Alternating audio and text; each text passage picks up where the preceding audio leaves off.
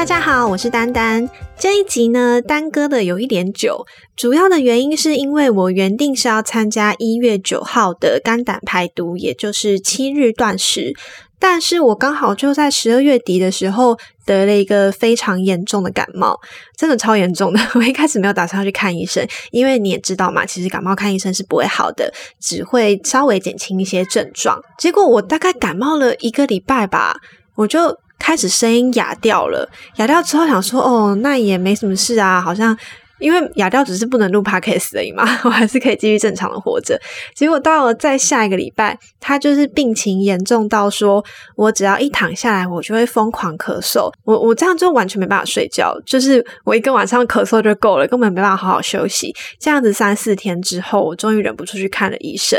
大概整个感冒过程当中，我至少感冒了三周。而且再加上原本公司是说一月十五号、十六号要员工旅游，那你也知道嘛，员工旅游是一个大家一起出去玩的活动，你也不可能说哦不吃东西这样子不合群嘛。所以我就问老师说，因为我很想要能够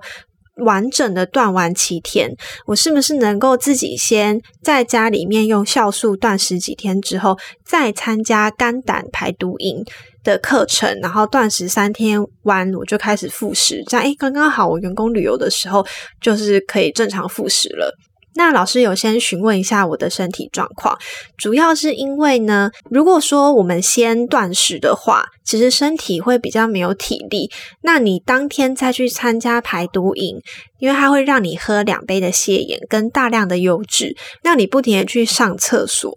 那这个过程当中，如果你体力不支，你很容易觉得不舒服。再加上我当时人又感冒当中，已经是虚弱，再加上虚弱，于是老师就建议我呢，把原本要参加排毒营的时间再延后。所以我是一月二十三号才开始断食，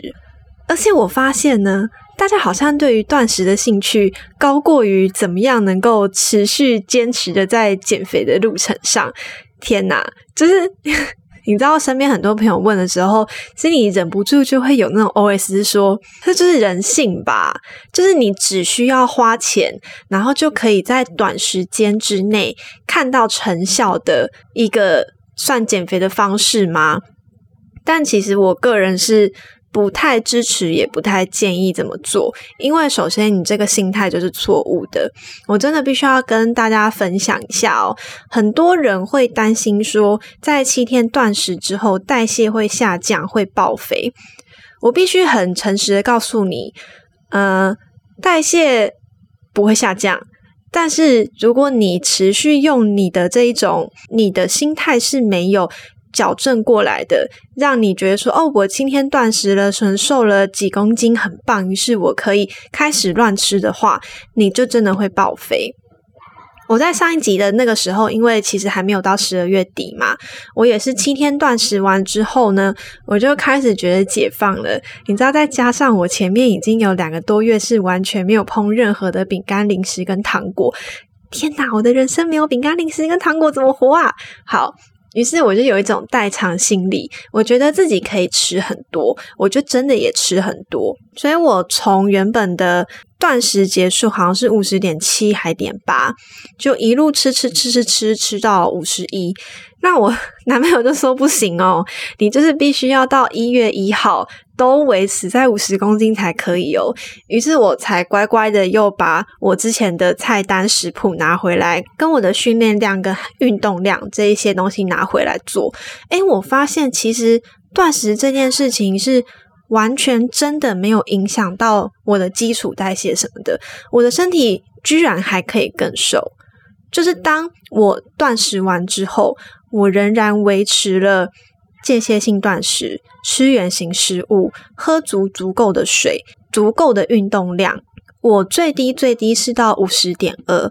但是。因为我其实 已经有点放弃了，所以我就觉得说啊，我就是也不用那么努力啊，反正我到一月一号有是也是在五十公斤就好啦。所以我当天交差的时候，那个公斤数是五十点七公斤，我的体脂肪是二十七帕。我自己也知道，在维持了这样一段时间，克制自己不吃你喜欢吃的东西，甚至是完全不吃东西之后，你还要继续维持这样的生活，让自己的体重线往下降，是一件很残忍的事情。因为我也很难办得到。但是如果你不能把自己的心态调整过来，有一阵没一阵的暴饮暴食，你光想象一下你的。身体，就今天你不是你这一个人，你就单单是你的身体，他会不会觉得很有负担？一下暴饮暴食，一下又什么都不给他吃，就算吃也是吃一些很没有营养的东西，饼干跟零食。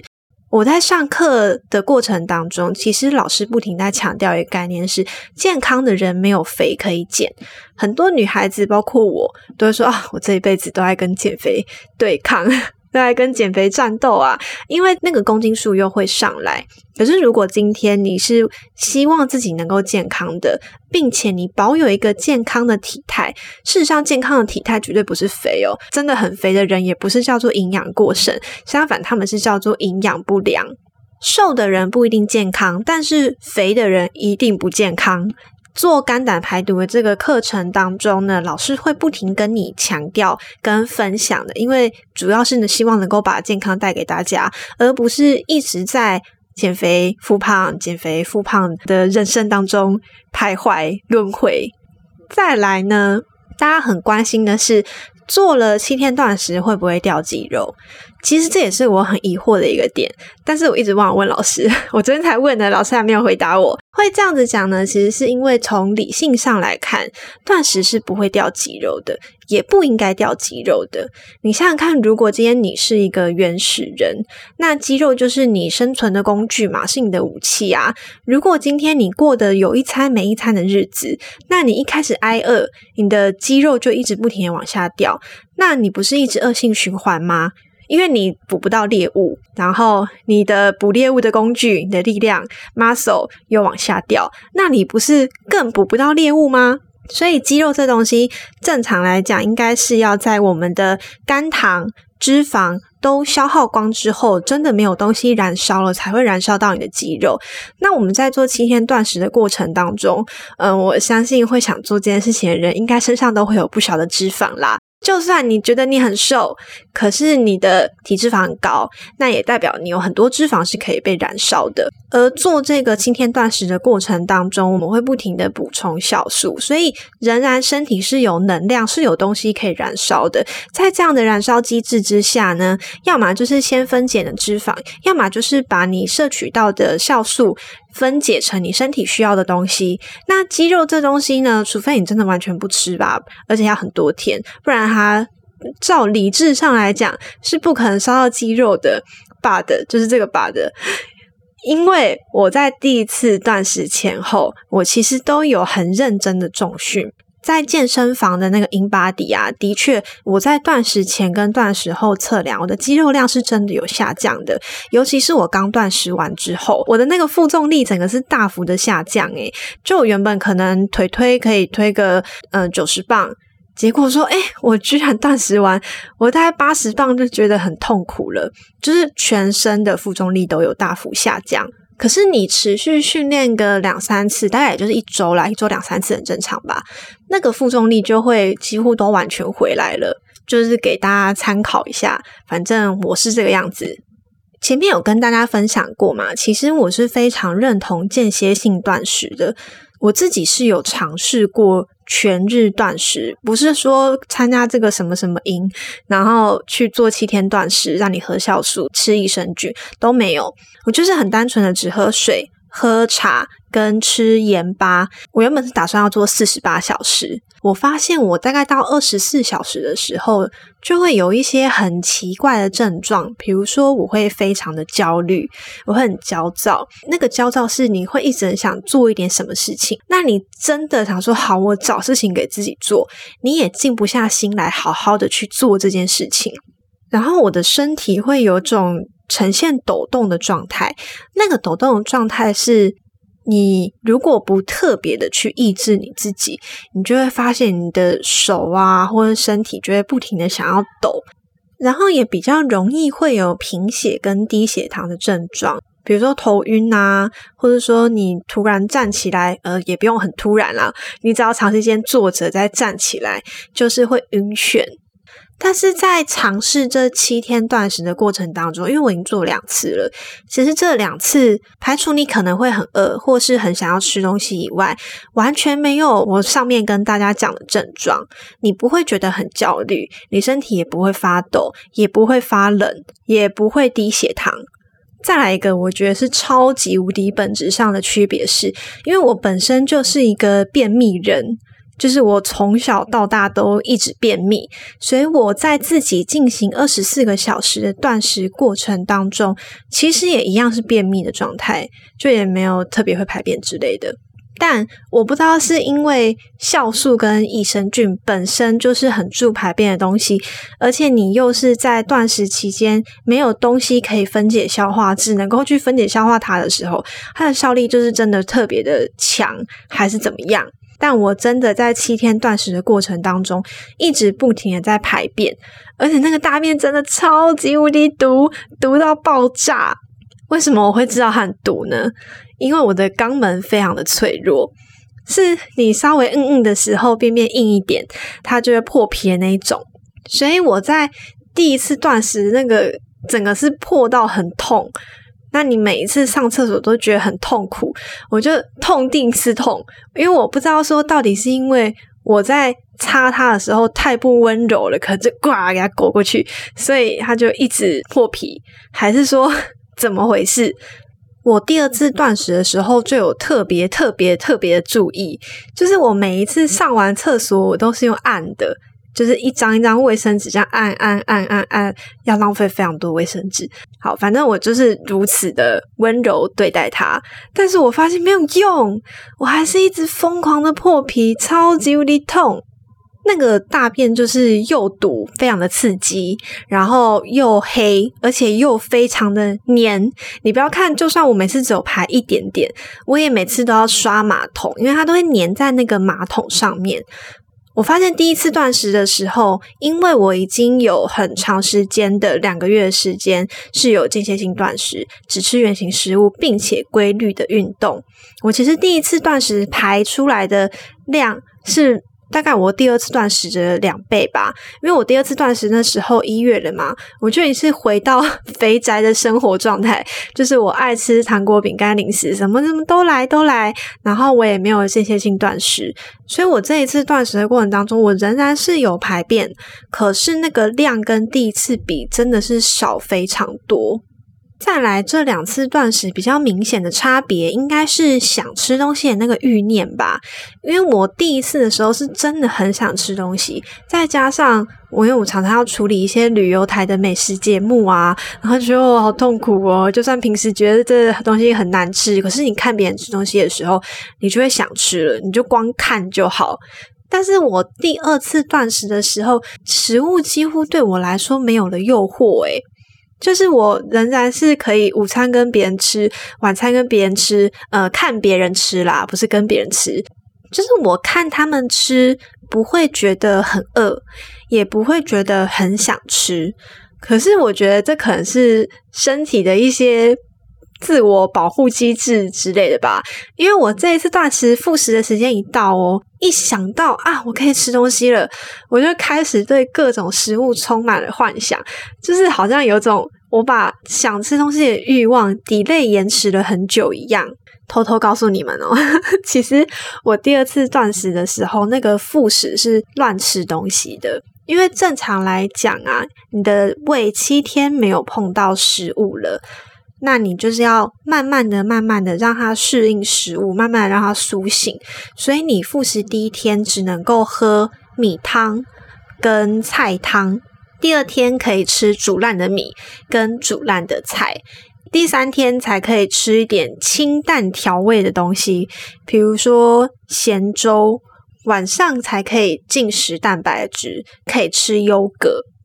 我第一次断食的时候非常的乖。因为我那个时候第二天光吃那个米，我就可以感受到哦，它在刮我的胃，诶就是东西一进来的时候，你就觉得胃被什么东西刮到了，觉得很不舒服。我非常确信，如果我乱吃东西的话，我不乖乖照做的话，我肯定会胃痛。我那三天就是完全照表操课，但我这一次断食呢，我到第二天的时候，那个饭局真的太重要，因为我很想知道我姐的新男朋友长什么样子，所以我就问说：“诶，那我们能不能去吃火锅？”我想说火锅嘛，我就可以煮菜啊，我把它煮烂一点吃掉就好了。当天除了菜以外，我还有偷偷吃一颗蛋跟一块豆皮。就是在吃的过程当中，你可以全程感受到你自己的肚子咕噜咕噜咕噜咕噜不停在滚动，但是也一来没有胃痛，然后再来好像除了不停的产气以外，就是你肚子不停的产气以外，好像也没什么事。于是第二天复食就这样过了。到第三天的时候，我基本就是 开始乱吃东西，因为前面试一下发现不会怎么样。第三天，我姐的新男朋友就来我们家里吃饭，然后就买了披萨啊，然后妈妈弄了卤味啊，弄了一些菜啊。我是没有吃披萨，因为我觉得吃披萨还是太过分了一点。但是我就吃了卤味，吃了豆皮、豆腐跟面包，哦，这蛮好吃。而且我还吃了饼干。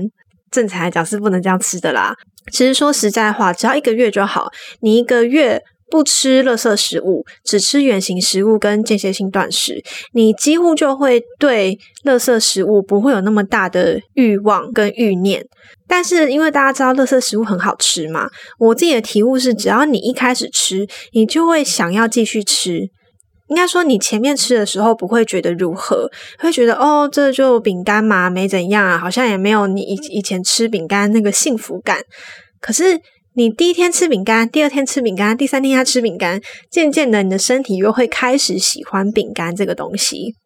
但我觉得喜欢不是错，就是你要节制，你少量的吃这些东西，再加上间歇性断食，再加上其实你的胃被缩小之后，你想要暴饮暴食也很难啊，因为你吃不下啊，你的体重就也不会太如何的怎么样。